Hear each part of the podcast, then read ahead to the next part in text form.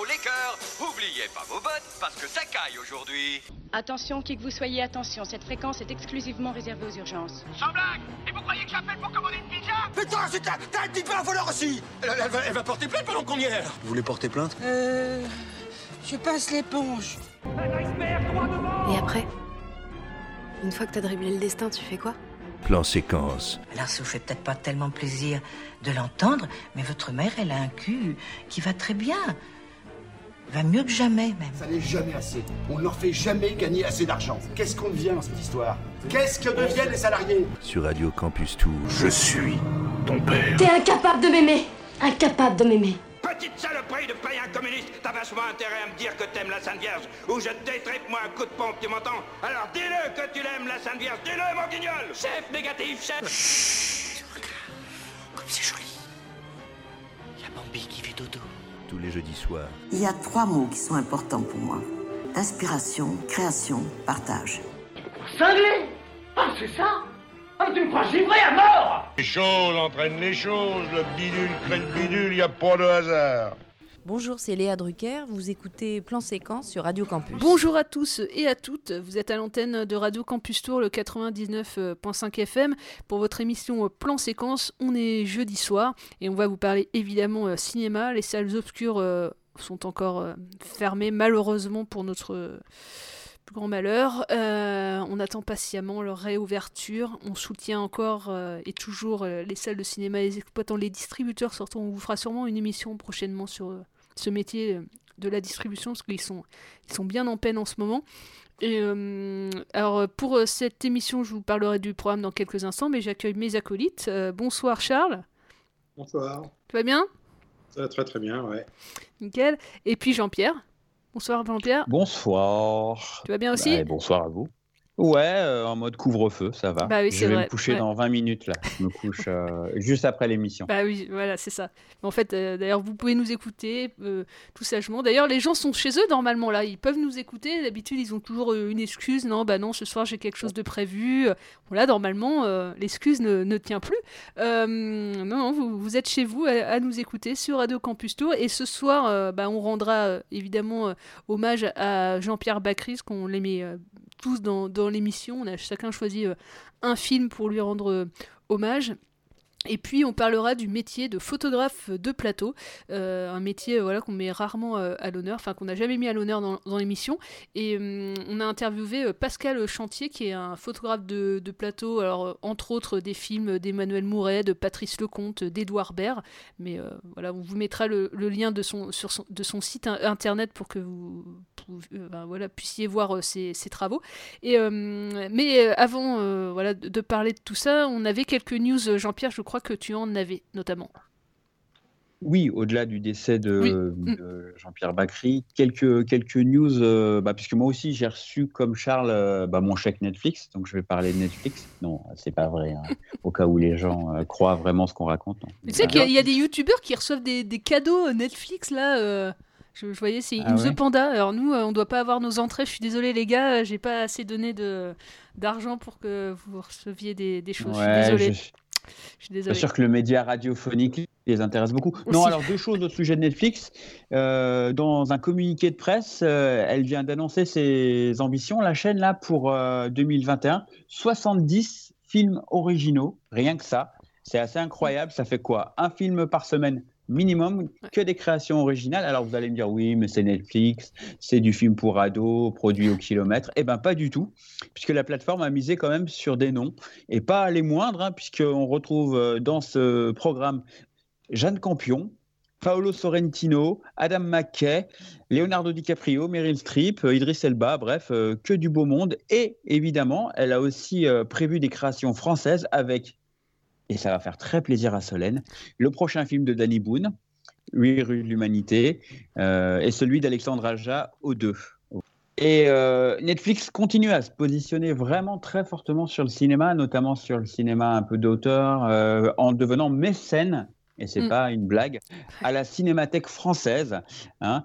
Euh, alors, on n'en avait pas parlé, mais un accord a été trouvé entre euh, le ministère de la Culture et les plateformes de streaming sur le financement du cinéma français, puisqu'ils doivent investir maintenant entre 20 et 25% de leur chiffre d'affaires annuel dans le cinéma, et notamment le cinéma français.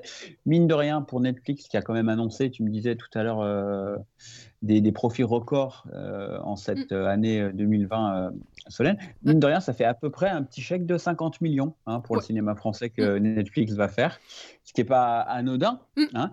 Et du coup, euh, voilà, ça devient quand même une plateforme un peu incontournable euh, à la croisée des chemins. Et ils vont notamment être euh, en charge, plus particulièrement, de financer la restauration du Napoléon d'Abel Gantz, hein, ouais. film culte. C'est le projet Apollo qu'ils doivent financer. Donc, c'est le projet qui dure 7 heures, un film mythique. La Cinémathèque s'est attaquée au travail en 2008. Et euh, le travail consiste en fait à reconstituer le film qui a été éparpillé aux quatre coins du monde à partir des différentes bobines qui traînent à droite à gauche. C'est un travail de titan ouais, qui devrait euh, normalement vous permettre de voir le film, on espère, en 2021. Donc voilà, un positionnement euh, de Netflix très très cinéma, cinéma ouais. d'auteur, bref. Euh... J'étais étonné hein, quand j'ai vu euh, ce communiqué de, de, presse de, la Cinémathèque. Cru... Au début, j'ai cru, enfin, tu sais, un pas quelqu'un qui voulait faire peut-être une blague, je sais pas, enfin un fake ouais. Gorafi, ouais. Ouais, c'est ça, ouais. Et puis en fait non, c'est pas du tout ça, mais euh, mais ouais, c'est chouette en tout cas si ça va dans cette optique-là. Euh... Après, euh, voilà, faut voir, euh, faut voir par la suite. Oui, sur le long terme. sur le long terme, ouais. Mais, mais, mais, là, oui, ce qu'ils ont annoncé aujourd'hui, ouais, c'est 200 millions d'abonnés là en 2020 sur la plateforme. Et voilà, avec des, ouais, des grands noms. Moi, je trouve ça un peu triste hein, de ne pas pouvoir voir en salle leurs euh, ouais. leur films, mm. enfin certains de leurs films, hein, mais mm. bon. Et, euh, voilà. Alors, en hein. tout cas, ce qui va être sûr, c'est qu'il y aura déjà un embouteillage là, dans, quand ça va réouvrir, effectivement, et plus les plateformes. Enfin, là, l'année 2021 va être riche, effectivement, en films, en tout cas. De, sur oui, les plateformes. Tant mieux. Tant mieux, ouais, carrément. Mais euh, ça risque d'être. De... Malheureusement, il euh, y a certains réalisateurs qui vont être éclipsés par rapport à cette offre oui. qui va être euh, pléthorique. Quoi. Enfin, on va pas pouvoir oui, tout parler là. Pour l'instant, c'est vrai qu'il n'y a pas trop d'offres, donc on peut pas non plus vous parler trop de films là en ce moment.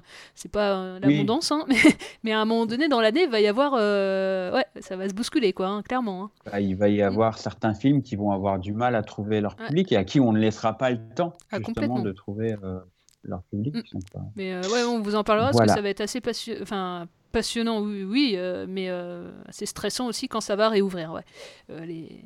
C'est vraiment l'inconnu surtout qui prédomine. et ben après, c'est ces news sur un peu l'économie du cinéma, enfin pas que, parce qu'on on vient de parler de politique, mais bah, ouais, Jean-Pierre Jean Bacry, grand comédien oui. et scénariste français. moi, je l'aimais énormément, Jean-Pierre Bacry. Enfin, à chaque fois, quasiment un film sorti avec lui, euh, c'est rare qu'on n'en a pas parlé sur cette antenne. Et euh, avant tout, euh, avant qu'on parle chacun de nos, nos, films, je voulais juste resituer un peu Jean-Pierre Bacry pour ceux voilà, qui ne connaissent pas peut-être forcément, mais il faut se rendre compte que Jean-Pierre Bacry, c'est quand même neuf films coécrits avec avec Agnès Jaoui euh, au début des années 90 jusqu'à la fin des années euh, début des années 2010 euh, donc dont cinq films réalisés par Agnès Jaoui notamment Le goût des autres et Au bout du compte. Et il a écrit pour Alain René notamment on connaît la chanson Cédric Lapiche Un air de famille Philippe Mille Cuisine et dépendance. C'était son premier film qu'il a qu'il a écrit avec Agnès Jaoui en 1993 et d'ailleurs il, il, il, a reçu pas mal de, de ses Hein, pour euh, tous, ces, tous ces scénarios. Je les ai plus en tête, mais, euh, mais il en a reçu pas mal.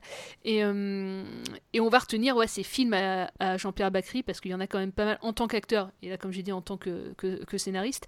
Mais euh, c'était quelqu'un de profondément humain qui me faisait rire, moi. j'ai revu Didier là hier soir, ça me fait énormément rire. Et, et, voilà, j'en ai choisi un, moi, un, un petit film, mais j'en parlerai peut-être dans quelques instants. Vous avez choisi quoi comme film, les gars Quel film vous allez retenir, même s'il y en a plein, mais. Bah écoute, moi tu en as parlé, donc euh, moi j'avais choisi Didier. Quoi. Ouais. Déjà, mmh. je, suis très fier de partager la, le même prénom que, que Jean-Pierre Bacry et on a un peu le même euh, caractère râleur, donc je me dis que ça doit être un trait des Jean-Pierre. Mais euh, oui, moi je vous parlerai de Didier. Et Charles, du coup, qui est en train de s'alimenter, vous ne le voyez pas, ouais. mais il est complètement. Alors, je vais prendre une capture d'écran. Je vais prendre une capture d'écran. Voilà. Il se lèche les doigts de façon ostentatoire. C'est un peu effrayant. Toi, tu as choisi. Moi... Je, je, sais que tu as eu des, des, soucis techniques euh, pour regarder ton film, euh, Charles, mais euh, est-ce que tu en as choisi ouais. un? Oui, j'en ai choisi un. J'ai choisi Kennedy et moi, un film de 99. Et, et effectivement, je n'ai pas pu le revoir. Mais dans ton souvenir, du coup, ça, ça, ça vaut le coup, Ah, Kennedy et moi. C'était chouette parce que c'est c'est- donc ouais, un film de 99. J'en parle là ou c'est Vas-y, vas-y, vas-y, ouais, vas-y, allez. Je, je crois qu'on annonçait les. les Non, non, non, vas-y. Euh, qui est réalisé par euh, Sam Carman, qui est donc un comédien aussi que Mm. qu'on connaît, euh, on connaît tous. C'est entre autres Émile dans La Cité de la peur. Donc, vous savez, un prenez un chewing-gum Émile. Euh, et qui a réalisé quelques films et qui a même, attention, c'est, c'est un- Sam Carman a un Oscar. Je sais pas si c'est assez peu connu, mais il a l'Oscar du meilleur court métrage. Ah oui, pour, euh, mince, euh, l'omni- Omnibus Non, c'est lui hein, qui a fait l'Omnibus, non? C'est ça, ouais, ouais. Ouais. C'est drôle hein, quand on voit ce court métrage aujourd'hui, on se dit quoi, c'est sérieux, ça a gagné un Oscar, ça, parce que c'est un petit film sympathique, mais Ah, mais la enfin, faut, faut le voir, notamment pour la chute. C'est c'est quand même un. oui, d'accord, mais de là remporter Oui, ah, je suis d'accord, ouais, je suis d'accord, je sais pas ce qu'il y avait en face, ouais. Oui. Voilà, ouais, ouais, tu vois, Mm. tu te dis punaise, euh, dans clair. le monde entier, il n'est pas mieux que ça, quoi. Après, tant mieux pour euh, Mm. Karma, je, je, je crache pas dessus. Mais donc, ouais, euh, Kennedy et moi, euh, avec donc. euh, il s'appelle Jean-Pierre Euh, Bacry. Jean-Pierre Bacry.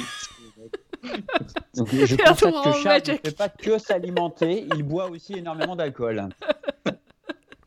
et qui est là et vraiment dans, dans, dans un de ses rôles vraiment où euh, bah, il, il est râleur vraiment dans, tout le film. Et je crois que c'est dans ce film-là que je l'ai vraiment découvert, que j'ai découvert ce, personnage euh, aussi de, Jean-Pierre Bacry. Euh, et euh, donc voilà, c'est un personnage qui est en pleine crise de la quarantaine, qui est complètement désabusé, euh, apathique, etc. Et qui va chez son psychanalyste parce qu'il veut en finir avec la vie. Et, et donc voilà, et c'est un, un film voilà, vraiment euh, assez drôle. Et, euh, et je sais plus, il y, a- une histoire, enfin voilà, je, vous, en parle vraiment avec mon souvenir d'il y a euh, 22 ans hein, quand même. Euh, il y a une histoire de, montre qu'aurait porté euh, John euh, Fitzgerald Kennedy le jour de son assassinat. Et, euh, il fait une obsession euh, sur cette montre. Il veut, euh, il veut absolument, euh, il veut cette montre euh, pendant tout le film. Donc voilà, c'est vraiment avec un très très vieux souvenir que que je vous en parle. Mais euh, en fait, à chaque fois que j'entends parler de Jean-Pierre Bacry, je pense tout de suite à, à ce film-là. Alors qu'effectivement, il a fait plein de films que j'ai beaucoup aimés euh, avec lui. Et euh, mais ouais, ouais, il faut absolument que je le revoie d'ailleurs. Euh, Kennedy et moi, Sam Carman, 99. Finir seul, ça me fait pas peur. Au contraire. Être un homme neuf. Quelqu'un à qui la vie offre une seconde chance. Mais parle Pas que ça m'angoisse pas, moi, de voir un type de ton âge passer ses journées à, à attraper des mouches, à jouer avec des revolvers, à mépriser ses enfants. Je rêvais d'un fils unique et j'ai eu deux imbéciles. Vous attrapez pas des mouches, vous? Euh, Je ne crois pas, non. Ah, vous devriez. Hein? À votre âge, on progresse très vite. J'ai 48 ans. Quand je vois mon visage, je pense à ma jeunesse. Et à ce que je suis devenu. Tu te couches pas Non. J'ai les choses à ranger à la cave. À cette heure-ci. Aux États-Unis, ils appellent ça la middle life crisis. Une forme de dépression qui t'arrive vers les 40-50 ans quand tu prends conscience que le temps qui te reste est peut-être un peu plus court et moins intéressant que celui que tu as déjà vécu. Ça devient de plus en plus compliqué. Et alors, À savoir. Didier, moi je sais que ça vaut le coup, mais on peut toujours et encore en parler, Jean-Pierre. Oui, Didier, premier film euh, en 97 d'un certain Alain Chabat euh, à l'époque, avec au casting eh ben, lui-même déjà, Jean-Pierre Bacry, Caroline Cellier, Chantal Lobby et plein, plein d'autres acteurs en mode caméo qui apparaissent à droite à gauche. Vous allez y croiser euh, Farougia, vous allez croiser Dieudonné, à l'époque où il Oui, n'était pas encore complètement... euh, voilà. Et le film va obtenir, et c'est largement mérité en 98, le César du meilleur premier film. Alors, pour vous parler du film, au cas où vous viviez dans une autre dimension et que vous n'en ayez jamais entendu parler, sans trop en dire, comme ça je vous délivre pas tout, ce qui n'est pas un exercice facile. hein. Non, non, c'est Euh, le synopsis, Donc, c'est pas vraiment le moment pour Jean-Pierre, qui est un agent sportif, de garder le labrador d'une amie pendant une semaine alors qu'il est empêtré dans de sombres aspects affaires. Hein. C'est un agent sportif plutôt dans le milieu du, du football. Et pourtant, cette corvée va l'entraîner dans la plus hallucinante des aventures où son pire cauchemar risque d'être la chance de sa vie. Voilà un peu le, le synopsis. Donc, que vous aimiez ou pas le foot et les chiens, c'est un film qu'il vous faut. euh, L'entame du film bah, un petit peu installer de manière assez simple les personnages du film et euh, le- le- les lieux. Et ensuite, ça part sur les chapeaux de roue avec euh, une mise en scène assez basique euh, de ce qu'on va appeler l'élément un peu perturbateur. hein. On va ainsi découvrir le personnage principal qui est, qui est campé merveilleusement par, dès les premiers instants par Alain Chabat, un homme à l'instinct canin. Attention, j'ai glissé hein, comme ça un petit, euh, petit indice. Euh, ensuite, bah, une fois qu'on a bien tout installé, ça va s'emballer. Euh, on se retrouve dans un esprit qui va vous rappeler évidemment la Cité de la Peur, sauf si vous ne l'avez pas vu, parce que là, du coup, ça va rien vous rappeler. La force du film, c'est le duo Bakri-Chabat, Jean-Pierre Didier. Euh, les, les deux loustiques multiplient les mimiques et les répliques cinglantes. Ça fuse. hein. Si vous voulez euh, vous faire un petit teasing, vous tapez euh, Didier YouTube, vous allez voir un petit florilège. Euh, Didier ben, régale, nous régale de regards complètement idiots. Jean-Pierre, la caricature parfaite du français du Sud, râleur, mais quand même attachant.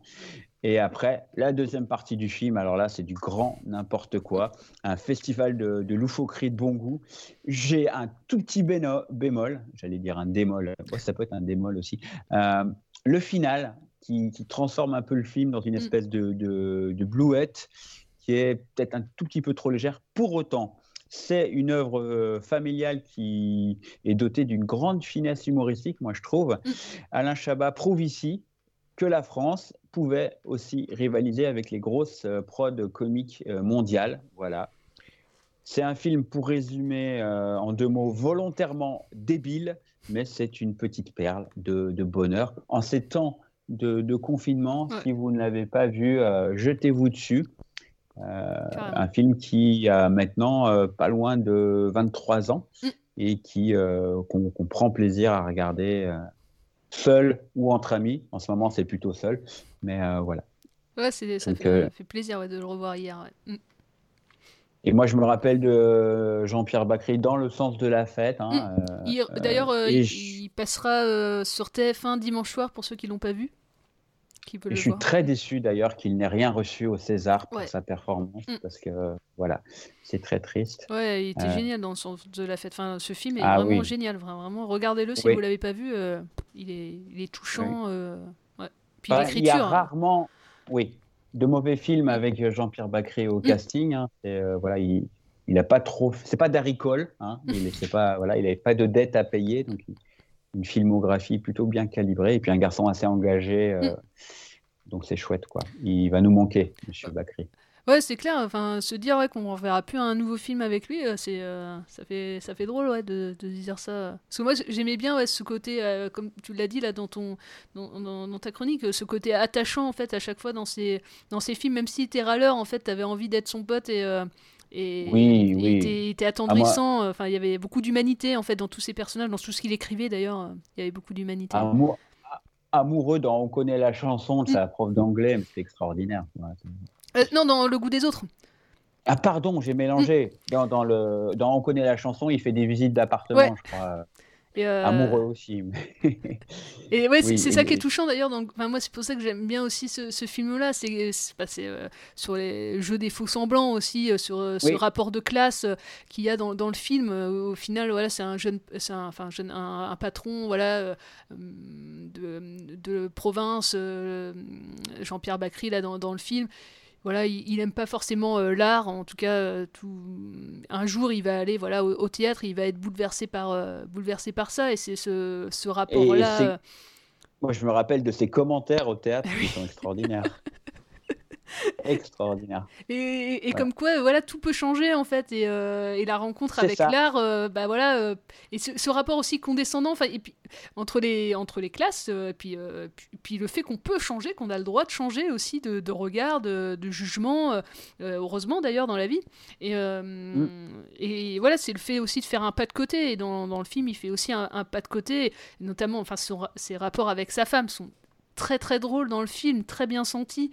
Et euh, Enfin, vraiment, il y, a, une écriture moi, que, je trouve, euh, que je trouve très chouette dans, le film. C'est à la fois assez vif et a- a- acéré quand même. hein, mais ils, ils portent jamais de jugement sur euh, leur personnage. Donc, euh, et euh, c'est ça que je trouvais bien dans leur, dans leur écriture à, à eux deux, à Agnès Jaoui et, Bakri. En tout cas, dans ce film-là. Et moi, j'aime beaucoup. Vraiment, je vous, encourage à, voir ce film. C'est à la fois. Parce que c'est un film choral, hein, donc il n'y a pas que Bakri dans le film.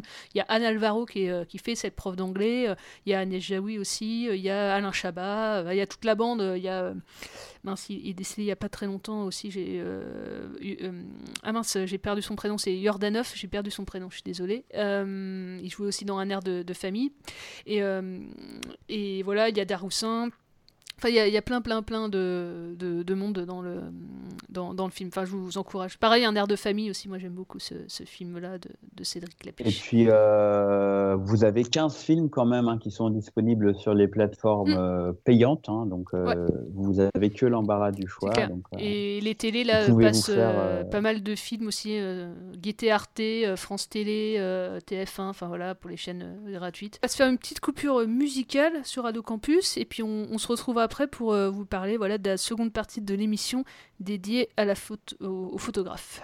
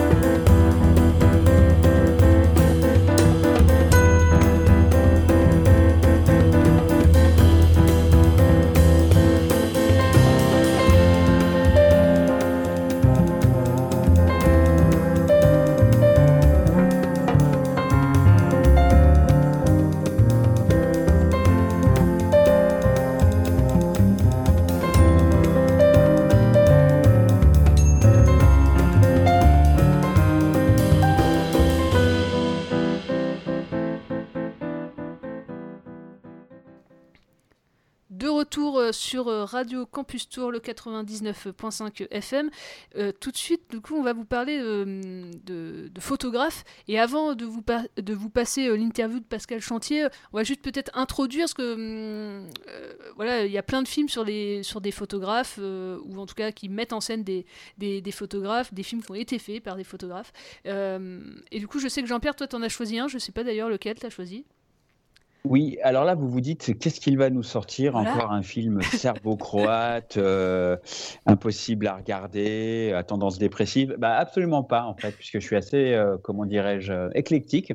J'ai choisi un film qui s'appelle La vie rêvée de Walter Mitty, sorti en 2013. Est-ce que vous connaissez ce film? De nom, mais je ne l'ai pas vu. Avec, euh, Voilà. Avec Ben Stiller. C'est un film réalisé par, euh, par Ben euh, Stiller, qui est une adaptation de la nouvelle The Secret Life of Walter Mitty. On retrouve euh, au casting Ben Stiller, Christine Wiig, que vous connaissez euh, peut-être, puisqu'elle avait notamment écrit et eu le premier rôle dans une comédie à succès qui s'appelle Mes meilleurs amis. Alors Ben Stiller, je ne le présente pas, mais je pense que pas mal, j'espère, pas mal de gens le connaissent. C'est un, un- un acteur plutôt comique américain, quoique pas toujours comique, qui a réalisé plusieurs films, dont celui-là. Et là, il aborde l'histoire de Walter Mitty, qui est un homme ordinaire, qui est enfermé dans son quotidien, dont il n'ose pas trop s'évader, ou alors à travers des rêves à la fois drôles et extravagants. Au quotidien, il est archiviste au célèbre magazine de photos Life. Il va être confronté à une difficulté professionnelle dont je ne vous parle pas, qui va alors euh, l'amener à devoir trouver le courage de passer à l'action dans le monde réel. Il va alors embarquer dans un périple euh, incroyable pour vivre une belle aventure bien plus riche que ce qu'il euh, aurait pu imaginer jusqu'ici et qui va le changer à jamais. Alors c'est une fable, hein, ce film, c'est une fable à la Capra qui va naviguer entre comédie romantique et road movie. La première partie, je trouvais assez bluffante euh, parce qu'on est tout le temps entre fantasme et réalité jusqu'à ce que le, le, spectateur confonde un peu et c'est un peu l'objectif de la mise en scène. Je ne vais pas vous dire pourquoi, mm. comment, mais disons qu'il y a voilà, on bascule de l'un à l'autre euh, tout le temps. Donc il est, bah voilà, il est vaguement amoureux d'une douce collègue hein, qui fait battre son cœur et euh, qui va l'obliger à vaincre ses peurs naturelles et à partir à l'aventure pour le conquérir. Donc, ok, c'est un peu désuet, mais ça fonctionne bien. Euh, ça donne lieu à quelques séquences très très touchantes. La deuxième partie est moins surprenante, mais très très belle puisqu'on a une intrigue beaucoup plus simpliste, une espèce de quête euh, sur l'accomplissement de soi et la beauté des choses simples, avec des fantastiques paysages, une mise en scène très très belle, euh, une très belle photo, et ça vaut la peine. On voyage pas mal, donc en ces temps de voyage immobile dans son salon, c'est plutôt sympa. Il utilise divers moyens de locomotion, de l'hélicoptère au skateboard, donc c'est voilà deux acteurs très justes, assez touchants. C'est un spectacle sympathique, attachant. Ok, un brin naïf. Il faut être bon public. Hein. Euh, c'est avant tout un voyage imaginaire, puis qui va devenir réel pour euh, Walter Mitty. Donc un, feel-good movie idéal en ces temps de couvre-feu à 18h.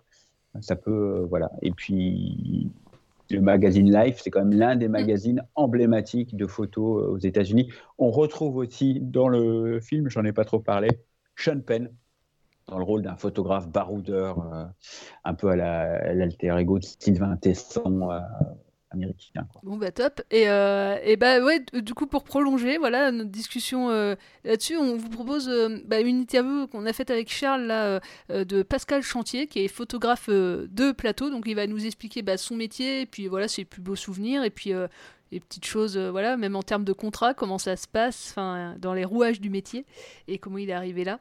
Donc voilà, je vous laisse en compagnie de Pascal Chantier. Tous les jeudis soirs sur Radio Campus Tour, plan séquence, une émission sans coupe, une émission d'un seul mouvement, d'un seul tenant, une émission d'un seul souffle.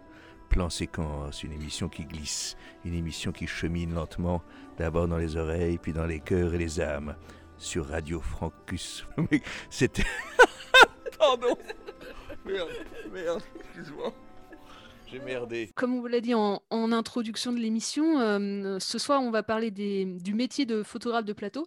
Et, euh, à cette occasion, euh, j'ai rencontré il y, a, quelques semaines Pascal Chantier, qui est photographe de, plateau sur pas mal de, tournages, et on va être amené à, en parler dans cette interview. Il y a Charles qui, m'accompagne aussi. Et dans un premier temps, Pascal, est-ce que tu peux te présenter et comment tu es arrivé à, ce métier de photographe de plateau? Ah, bah, bonsoir. Ben, photographe de plateau, déjà, c'est pas photographier les plateaux repas à la cantine, hein. c'est bien photographier les secteurs sur, le tournage, donc sur le plateau de cinéma. Euh, j'y suis arrivé ben, simplement parce que j'aimais le cinéma. J'avais envie de travailler dans le cinéma. J'ai été journaliste de cinéma et l'idée c'était de rencontrer des équipes. Et un jour, on m'a proposé un poste. J'ai dit oui et je suis resté. Et voilà.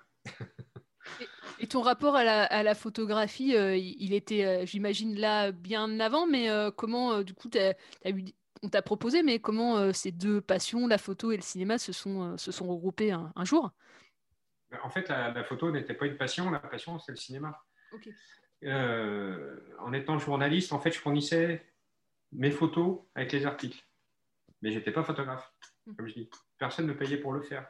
Et si je ratais des photos, Et ben, c'était pas grave, personne ne les voyait. Par contre, le jour où on m'a appelé pour, faire un, pour travailler sur un long métrage, c'était Gilles Legrand. Euh, en fait, on s'était croisés sur le tournage de Malheur Princesse. Il avait aimé les photos que j'avais fait de lui sur le tournage. Donc, il m'a appelé pour les Amérises. Et, et puis, ce jour-là, je me suis découvert photographe. Parce que ce jour-là aussi, j'étais payé pour l'être. En fait, on, est photographe pour moi le jour où on est payé pour l'être. On a la responsabilité de rendre un travail. Et, du coup, as, euh, sur, euh, parce qu'être photographe, hein, Charles en parlera beaucoup mieux que moi, mais c'est euh, aussi une technique, surtout quand on filme en, argent, quand on prend des photos en, argentique. Donc ça, c'est quelque chose que tu as appris sur le tas? Ben, Du coup, je oui, je l'ai appris sur le tas, avant d'aller sur un plateau, évidemment. Mm. D'ailleurs, pendant 4-5 ans, toute cette période de journalisme, euh, j'avais couvert le, en fait, l'histoire, c'est que j'ai couvert le festival de Deauville. En, c'est le 25e anniversaire, donc je crois que c'est en 99. Ouais, en 99, je me retrouve sur le festival de Deauville. Je suis responsable pour le public système de leur site internet. Et en arrivant, en plus, ils m'ont confié un appareil photo. Donc, je me suis retrouvé à photographier les stars américaines. Le premier, c'était Pierre Brosnan. Donc là, comme pour toi, Charles, j'ai fait que des photos floues. ce jour-là. Je n'ai pas une seule photo de Pierce Brosnan net, tellement j'étais stressé. Euh, mais en revenant du festival, euh, bah, j'avais des choses intéressantes, Al Pacino, du Blast, tout ça. Lorraine Bacal, c'était dingue. Donc j'ai monté une exposition, on m'a dit que c'était bien, et à partir de là, comme on m'a dit que c'était bien, eh ben, j'ai travaillé la technique pour en faire plus de bien. Et c'est à ce moment-là que j'ai commencé vraiment à travailler la photographie, avant de, enfin, moi d'acquérir la technique avant d'arriver sur un plateau. Donc au début, c'était euh, en, en, argentique. Tu fais toujours euh, des photos euh, argentiques ou alors la, pellicule a vraiment pris le dessus sur, sur, les photos, c'était sur tes photos? Bah, le... Franchement, sur les tournages, c'est numérique. Hein. Mm. Les habitudes de payer de l'argentique se sont perdues. donc l'essentiel, à 99% de travail, c'est du numérique. Et même là, je commence un tournage dans trois semaines qui se passe dans les 50, le Maigret Patrice Lecomte il y a des photos à faire en soi-disant en, argent, en argentique, et finalement, on s'est rabattu sur le numérique qu'on va retravailler derrière, parce que c'est beaucoup plus simple hmm. et beaucoup plus rapide. L'argentique, en fait, je fais mes photos de famille avec. Hmm. Je pars en vacances en argentique et je travaille en numérique. Est-ce qu'il y a aujourd'hui, il, y a systématiquement un photographe de plateau sur tous les, tournages, tous les tournages, en tout cas les gros tournages euh, que tu travailles ou... Oh là là, tu tapes dans le livre. Hein. Ouais. Alors, ça fait quelques années déjà que le... ça devient de plus en plus compliqué pour les photographes de plateau. Ouais. Le métier de photographe devient compliqué aujourd'hui. En fait. Le métier de photographe devient compliqué. Le métier de photographe de plateau, qui est une niche, euh, devient encore plus compliqué qu'avant. Euh, alors, j'ai eu la chance de tourner avec, jusque-là avec Patrice Lecomte et Far, euh, Dominique Farrugia, qui prenaient les photographes à plein temps ou presque. Et même ça, ça se tasse. Quoique Ferrugia prend encore, euh, enfin le photographe, il prend sur une longue période, hein, euh, au, moins les deux tiers du tournage. Mais euh, ces, producteurs-là sont très, très, très rares. Et on peut se retrouver sur des films à très gros budget, où ils vont employer le photographe entre 5 et 10 jours. Au 1617, ils ont pris le dernier, là, ils ont pris le photographe sur 5 à 10 jours. D'accord. Donc, c'est, franchement, ce n'est pas suffisant pour un film comme ça. Ce n'est pas suffisant pour rendre le travail. Donc, après, le, le producteur euh, va tirer des photogrammes, il tape là-dessus. Il y a une grosse mode depuis quelques années qui nous, qui nous nuit aussi, c'est de faire des affiches sur fond blanc avec les comédiens qui posent, euh, toutes les comédies françaises. On voit bien les comédiens qui posent. Donc du coup, là, ils vont employer un photographe de studio pour le temps d'une journée, qui va finalement coûter aussi cher qu'un photographe pendant un mois, sincèrement. Mais voilà, ils, vont, ils déportent le budget là-dessus. Et la photographie de plateau, en ce moment, pour beaucoup, elle est devenue accessoire un accessoire euh, qui rapporte pas grand-chose pour eux. J'imagine qu'ils fait, ils choisissent euh, quelques moments du tournage euh, un peu impressionnants, on va dire. Ils se disent, bon, on fait faire quelques photos de tournage comme ça, et puis ça servira à la promotion, et puis le reste du tournage, on s'en fout. quoi. Ah, c'est ça. le, producteur, comme le premier assistant ou un directeur de production, n'ont pas du tout notre regard. Nous, de toute façon, la démarche du photographe de plateau, c'est une démarche marketing. Le but, c'est de vendre le film. Euh, la deuxième démarche du photographe de plateau, c'est très pour l'histoire du cinéma, pour les historiens, pour photographier les, coulisses du tournage et puis des moments annexes. Mais c'est vrai que la première démarche, c'est marketing. Donc, c'est signifier le film en une seule photo qui va aller sur l'affiche. Normalement. Et puis deux, trois photos euh, autour de ça qui seront sur parce que c'est beaucoup sur Halluciné. Et puis pour la presse, c'est vrai que dans la presse, on va toujours voir euh, les trois, quatre mêmes photos. Mais dans cette, donc dans cette démarche marketing, nous, on va chercher l'image représentative du film, qui n'est pas forcément le plus gros décor avec les plus grosses voitures. c'est sûr que c'est les acteurs principaux du film qu'il faut photographier en priorité. Sur le plan de travail, c'est ce qu'on va s'axer là-dessus. Mais ce n'est pas forcément le gros décor. C'est la photo qui va personnifier le personnage. Et là, pour le Maigret, ben, justement, j'ai dégagé des, des images. C'est rigolo parce qu'on vient d'avoir la conversation avec le premier assistant. Je lui citais les séquences, lui me racontait les séquences, mais moi, je lui disais l'image sur laquelle je percutais. Et qui est, une image unique et qui, est pas forcément, qui ne raconte pas forcément la séquence. Par contre, qui va vraiment incarner le personnage. Donc là, on est vraiment dans une démarche marketing. Et c'est ce qu'il faut faire comprendre. Enfin, c'est dans, une conversation entre nous, enfin entre moi et le producteur, toujours. Mais lui aussi a des visions que moi je n'ai pas. À la lecture du scénario, il a des visions de décors que je n'ai pas vues, de costumes que je n'ai pas vus.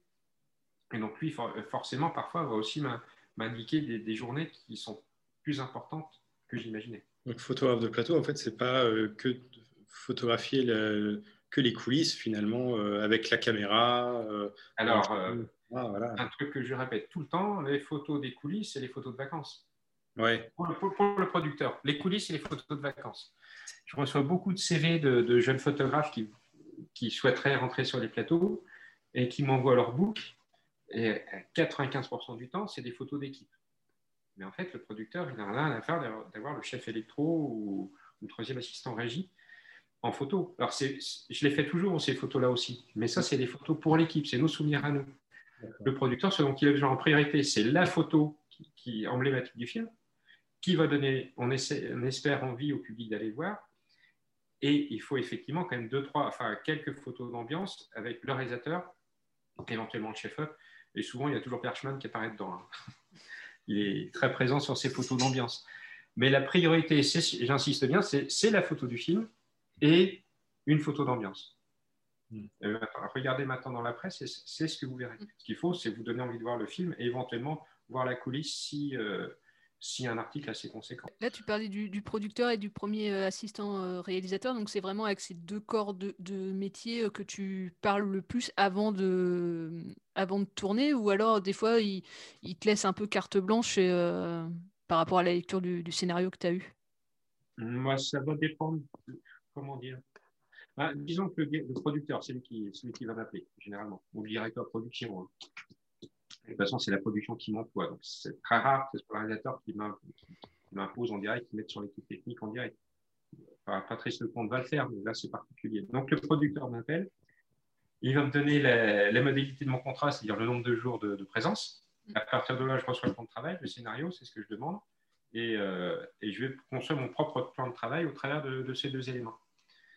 Et la personne que j'ai effectivement derrière, en direct, c'est le premier assistant qui va lui euh, me demander quel jour je vais venir. Il va aussi de très bons conseils sur d'autres jours que je n'avais pas, pas vus. Et, lui, il faut qu'il sache quel jour je vais venir pour m'intégrer dans l'équipe. Et puis le directeur de production pour le salaire et le contrat.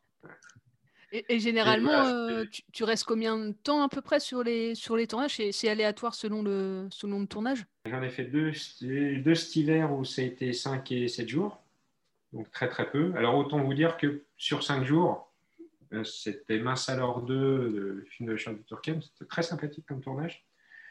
Euh, là, sur le coup, ils m'ont envoyé les jours. J'y suis allé les... exactement les jours où ils m'ont demandé de venir. Mmh. Je n'ai pas travaillé le plan de travail, le scénario. C'était beaucoup trop court pour dégager quelque chose.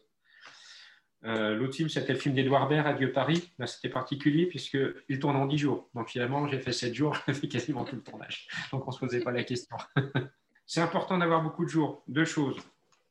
La première, évidemment, c'est de donner plus de possibilités de, réaliser des bonnes photos, des photos importantes. Se donner aussi la possibilité que certains jours vont être pas très efficaces, ou on sera fatigué, il vaut mieux pas. Ou alors c'est juste que ce jour-là, finalement, c'était pas très intéressant où il a plu, tout simplement. Et l'autre point qui est très important, c'est que plus on est intégré au sein de l'équipe, plus on aura de facilité pour évoluer, donc pour, faire, pour travailler bien les photographies, et plus on se rapproche des comédiens également. Et plus les comédiens nous font confiance, Et plus les photos seront réussies, sincèrement, sur le jeu. On a besoin de leur confiance. Savoir que la photo est beaucoup plus intimidante que le film. Parce que la photo, euh, sur une image arrêtée, les défauts physiques que chacun n'aime pas en lui-même, il va vraiment les voir. Sur l'image en mouvement, ça se voit moins parce qu'on est dans le jeu. Voilà, parce qu'on est dans le mouvement, tout simplement. Donc il y a ce rapport de comédien-photographe qui va être plus compliqué que la caméra. Hmm. Et donc, euh, tu, fais beaucoup de, photos aussi pendant les prises, ça arrive? Parce que du ah coup, il y a le, matériel, fait, ton appareil fait un peu de bruit quand même, tu vois. Et... Eh ben non, puis maintenant. Maintenant, ouais. Avec les mirrorless, euh, oui. ça faisait beaucoup d'années euh, qu'on attendait des, appareils photo qui ne font pas de bruit du tout. Parce que jusque-là, donc, on travaillait effectivement avec des appareils, des appareils réflexes, donc la miroir, qui font du bruit qu'on protégeait par un blim, c'est-à-dire un boîtier qui, euh, qui coupe le son. C'est des mm. cinéma, hein. il n'y a que les photographes de cinéma qui ont ça, enfin cinéma télé. Euh, mais il reste toujours un petit son résiduel. Et si on est dans une ambiance très silencieuse, par exemple, pièce bien moquettée, un studio moquetté, euh, avec des comédiens qui font pas beaucoup élever la voix sur certaines scènes, là, d'un seul coup, malgré le blim, le son peut surpasser le. En fait, il faut simplement que le son d'appareil photo pas, ne surpasse pas le son du film. Mm. Donc, si on couvre, eh ben, ça ne marche pas. Euh, avec les mirrorless, ça c'est Sony et Fuji qui ont sorti vraiment des appareils super efficaces il y a maintenant 4-5 ans. Franchement, ça nous a changé la vie. On se trimballer avec des appareils qui pèsent 3 kg, blimp compris. On a des appareils qui sont tombés à 400 grammes, donc déjà c'est moins lourd. Ça se faufile plus dans les coins, et puis surtout au niveau du bruit, il n'y en a plus du tout. Et la présence physique n'est pas la même parce qu'un blimp est très gros, donc le comédien peut être gêné par la présence physique du photographe et de l'appareil photo. Là, avec les petits appareils euh, de Fuji et Sony, euh, on, on est beaucoup moins présent physiquement. On est là, mais on me voit moins. Et, du coup, après euh, que tu as pris toutes ces photos, tu fais évidemment une, sélection, mais comment elle, s'opère cette sélection avec le, avec le producteur, le, le, réalisateur et bah, la post-prod, elle se passe comment dans ce cas-là? Alors là, je parle pour moi parce que pas mal de, enfin, les photographes peuvent travailler différemment. Certains vont faire, euh, vont retirer juste les mauvaises photos, vont pas étalonner leurs photos, vont les envoyer directement à la production et la production s'en débrouille. Mm. Euh, d'autres comme moi, mais là c'est vraiment une volonté de chacun, il n'y a aucun jugement de valeur. On aime bien livrer comme on, nous on imagine l'image. Et je me dis que la photo c'est 50% la prise de vue, 50% la post-production. Donc, euh, première chose, c'est évidemment retirer toutes les mauvaises, enfin les très mauvaises. et après, travailler sur les bonnes, celles qui, sont justes. Donc, euh, j'étalonne toutes mes photos, je les prépare. Là-dessus, je vais faire une sélection euh, entre 10 et 50 photos par jour que je vais mettre dans un, dossier, sélection, simplement. Tout le reste, ça tombe dans d'autres dossiers. Donc, il y a des photos d'ambiance, des photos des des photos du film. Et euh, une fois le film terminé, je donne le disque dur au producteur. Donc, généralement, franchement, 8, enfin 7, 8, 9 fois sur 10, ce producteur va dans le dossier sélection et va, lui faire ses sélections sur cette base-là. Euh, d'autres producteurs, je ne vais pas dire plus courageux, mais plus euh, dans l'image, plus envie de chercher des images, vont aller tout regarder. Ça, c'est ce qui m'est arrivé chez Camelot. Il y a un super directeur artistique et lui, c'était dingue parce qu'il a, il a repioché des photos qui ne paraissaient pas très conséquentes et il en faisait des, des chefs-d'œuvre, vraiment, absolu. Donc, ça, c'était. Travailler en équipe, de toute façon, c'est toujours euh, formidable. Et puis, pardon, puis si d'autres producteurs me demandent une, sélection plus serrée, ça m'est arrivé cette semaine, me leur envoyer une ou deux photos, simplement. Et, voilà, il se sert de ça. Oui, est-ce qu'il y, a une histoire de, droit aussi sur les, photos que tu fais, est-ce qu'il y a une session de droit En fait, tout ce que tu fais comme photo sur le tournage appartient à la production ou, euh, alors tu restes, si les images sont utilisées, restes cité comme photographe du, film, euh, etc. Enfin, ce qui Alors attention, on rentre dans, dans, le débat technique euh, législatif sur le droit d'auteur. Donc en France, la photographie relève du droit d'auteur. Donc tout photographe possède le droit d'auteur sur son image. Euh, y compris les radars, il hein, faut le savoir. Ah ouais C'est les ingénieurs qui les ont conçus qui ont les droits, enfin, les droits d'auteur sur les images et les satellites. Donc, bref, les photographes ont le droit d'auteur sur toutes leurs images, on ne peut pas leur en déposséder. Sauf pour deux professions, les photographes de la fonction publique et les photographes de plateau. Les photographes de plateau, ça reste entre deux. En fait, la, jurisprudence euh, penche une fois du côté du photographe de plateau, une fois du côté du producteur. Donc, dans ma démarche, et ça je parle pour moi, c'est que j'essaie d'imposer au producteur que, les que je conserve le droit d'auteur. Alors, il y a des astuces, hein, évidemment, juridiques. Il y, a, des petites phrases assassines, euh, enfin pas assassines, mais il y a des petites phrases qui font tout euh, dans ce sens-là. je considère que je veux conserver le droit d'auteur sur, sur l'image. Par contre, le, le, producteur doit avoir le droit d'utiliser toutes les photos comme bon lui semble dans, dans le cadre de la promotion du film. Aujourd'hui, comme plus tard. Et ça, pour moi, c'est tout à fait normal. Par contre, s'il y a une publication qui sort de la promotion du film, je vais être consulté et éventuellement percevoir des droits d'auteur ultérieurs. Donc les livres, euh, je ne sais pas, si une photographie se retrouve sur un paquet de pâtes, je ne trouve, pas, je trouve pas normal de percevoir quelque chose là-dessus. Voilà. Mais effectivement, il y a beaucoup de productions qui nous font passer des contrats qui sont, euh, à dire, aberrants. Et donc, c'est un peu la bagarre. Parfois, c'est la bagarre. Alors, le producteur va s'appuyer sur le fait que euh, la lumière, c'est pas nous qui l'avons créée. Les comédiens, c'est pas nous qui les avons amenés. On les maquillés, habillés, on leur a pas donné d'intention. Donc, c'est là-dessus où, justement, la, jurisprudence peut basculer d'un côté ou de l'autre. c'est vicieux, ah ouais, c'est clair. Bah, c'est pas que c'est. Enfin, il y, a aussi une logique. Vous connaissez l'origine du, du, métier de photographe de plateau? Non. Ah à la base, c'était l'assistant d'un script quand il n'y avait pas de combo. Ah, quand il n'y avait ni Polaroid ni combo. Donc dans les années 60, le photographe de plateau faisait la photo raccord qu'on recevait le lendemain avec les roches, et la script s'appuyait là-dessus pour, euh, bah, par rapport à son travail. Années 70, les Polaroid arrivent, donc la script a commencé à faire ses propres photos. Et progressivement, le photographe plateau s'est trouvé dégagé de, cette priorité, et plus on a avancé dans le temps, et plus il est devenu un élément du marketing. Et, puisqu'on a parlé un peu du côté euh, voilà, euh, juridique et du coup du côté où il faut faire attention, moi je voulais bah, peut-être qu'on parle des bons côtés aussi et des meilleurs souvenirs que tu as des nombreux tournages auxquels tu, as, tu as participé. S'il fallait en retenir quelques-uns, les quelques photos que tu, tu aimes beaucoup dans ton, dans ton catalogue, on pourra rappeler d'ailleurs ton, ton, site internet où on peut voir ton, ton travail d'ailleurs. C'est pascalchantier.com. Euh, On mettra ça dans le, lien du, podcast. .fr. Euh, pascalchantier.fr. Un photographe va te le dire. Ce qui compte, c'est à la fois euh, les photos qui restent, mais aussi les souvenirs.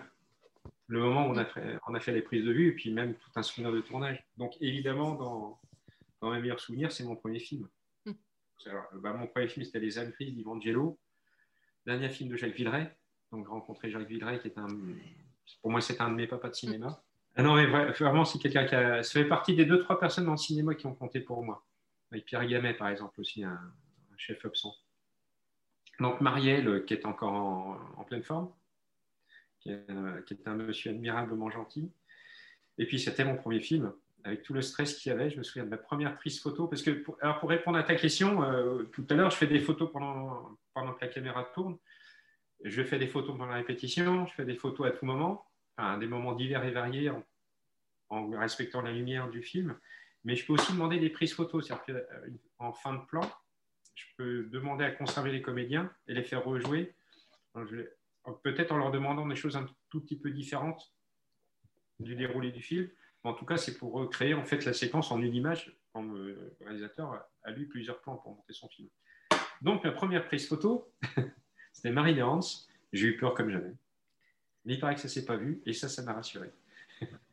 et puis, bah, le film en costume, euh, La lumière d'Ivangelo était extraordinaire. Enfin, Jérôme Ameras, parce que c'était le chef-up. Euh, donc, pour moi, c'est un néant souvenir, puisque c'était le premier. Et puis, c'est le film qui m'a fait abandonner l'écriture euh, et mon ancienne profession pour, pour, la photographie, hein, sincèrement. Et puis, rencontrer Gilles Legrand, et Frédéric Brion, les deux producteurs du film. Donc depuis, j'ai fait tout. Je travaille sur tous les films de Gilles Legrand. Un, ben, mes grands souvenirs, c'était l'odeur de la mandarine, photographié par Evangelo, avec des décors euh, magnifiques, des costumes euh, de Pascaline Chavannes extraordinaires. Et puis le film était très réussi, donc énorme souvenir. Euh, un autre grand monsieur, c'est pour moi, c'est Dominique Farrugia. On a collaboré. J'ai eu la chance de travailler plusieurs fois avec lui, pour lui, en tant que producteur, en tant que réalisateur. Donc, il considère le photographe de plateau comme un technicien important, donc on est déjà très présent. C'est un monsieur qui aime bien partager. Et donc, il nous offre toujours des conditions de tournage les plus belles qu'il peut nous offrir. On va tourner, par exemple, une journée à Deauville. Pour une journée à Deauville, on pourrait faire l'aller-retour en train de, Paris.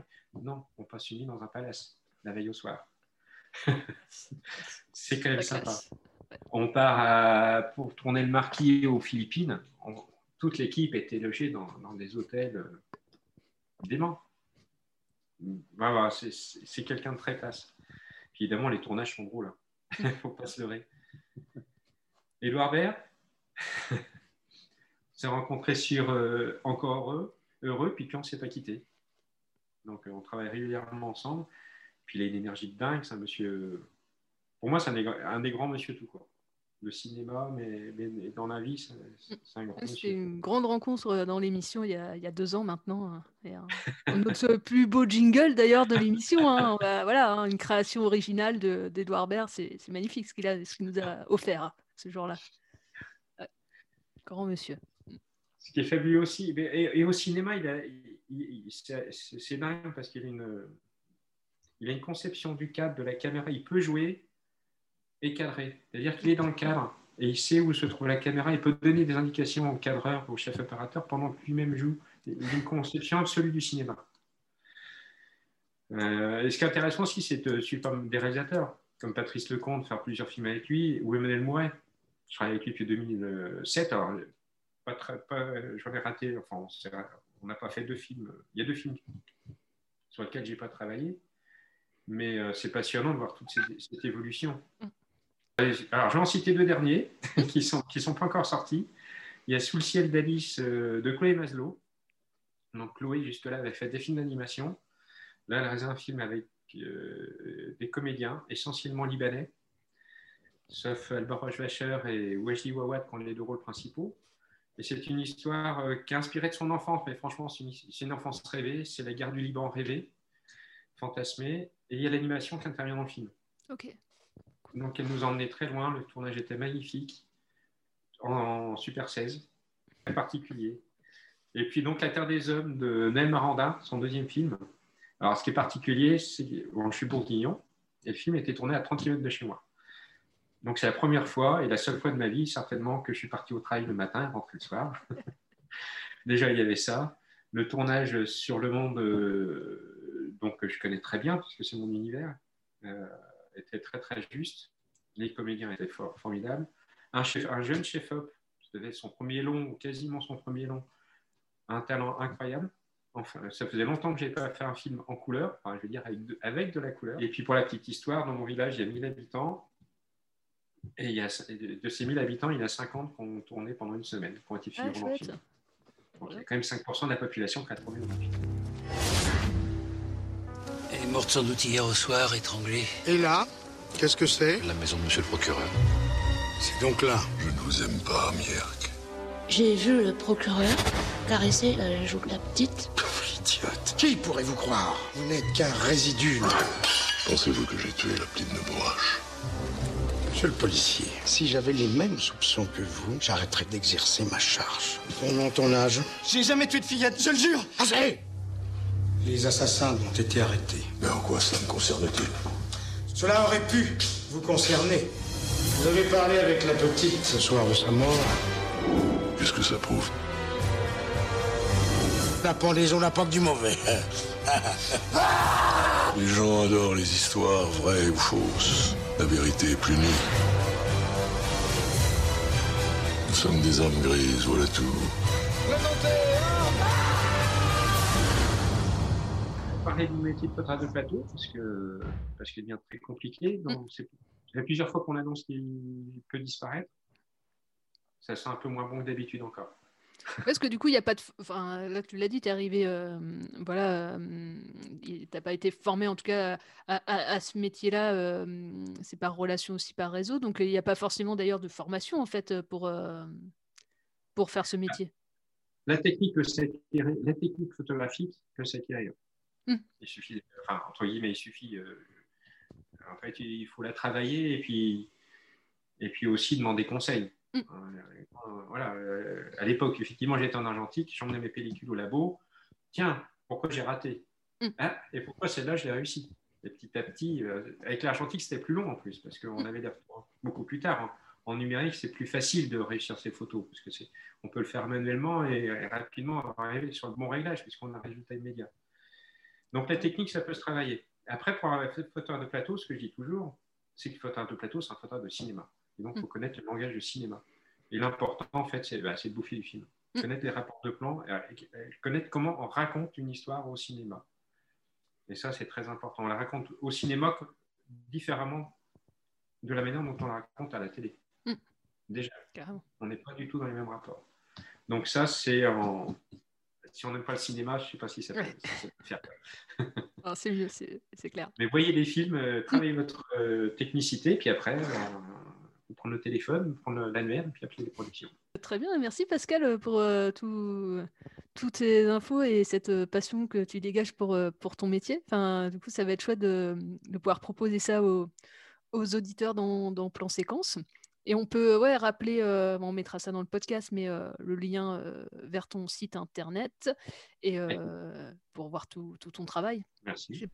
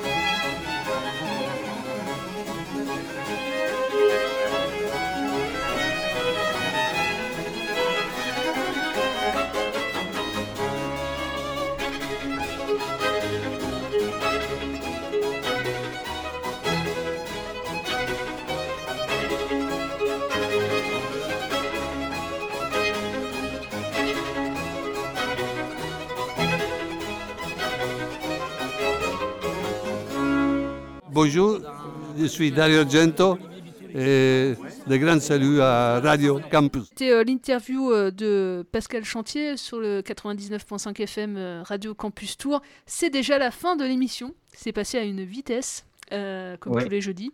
J'espère que ça vous a plu. Euh, merci les gars. Euh, pour, euh, voilà, on a rendu hommage à Bakri. euh, on a parlé de, de- de photographie. euh.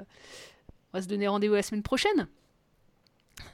Euh, oui, Ça- oui, Et- Même heure, même fréquence, euh, Exa- 99.5 ou www.radiocampus.com. Tu fais bien de rappeler, euh, Jean-Pierre. Ou peut-être que vous nous écoutez en, en podcast, effectivement, et pas en direct. euh, donc, Ou euh, en léger différé. ou en léger- ouais, carrément. Euh, vous pouvez nous retrouver sur les réseaux sociaux. On est sur, euh, sur Facebook et Instagram, pas sur les autres encore, mais on est déjà sur ces deux-là. C'est déjà pas mal pour nous. Et euh, Charles est sur euh, TikTok, si Ouais, ça vous intéresse. c'est vrai, il fait Je des- il fait donne, des stories. euh, son, son compte. Voilà. Direct tous les soirs. puis il a aussi sa scène- euh, chaîne euh, Twitch aussi, hein, évidemment. Oui, oui, oui, oui. Ok, ouais. Ça s'appelle X37 Charles. Et, euh, et ben voilà, on va se donner euh, rendez-vous euh, la semaine prochaine, euh, voilà, pour un- encore et toujours vous parler de cinéma. Ciao Oui. Sortez couverts et prenez soin de vous. Ouais,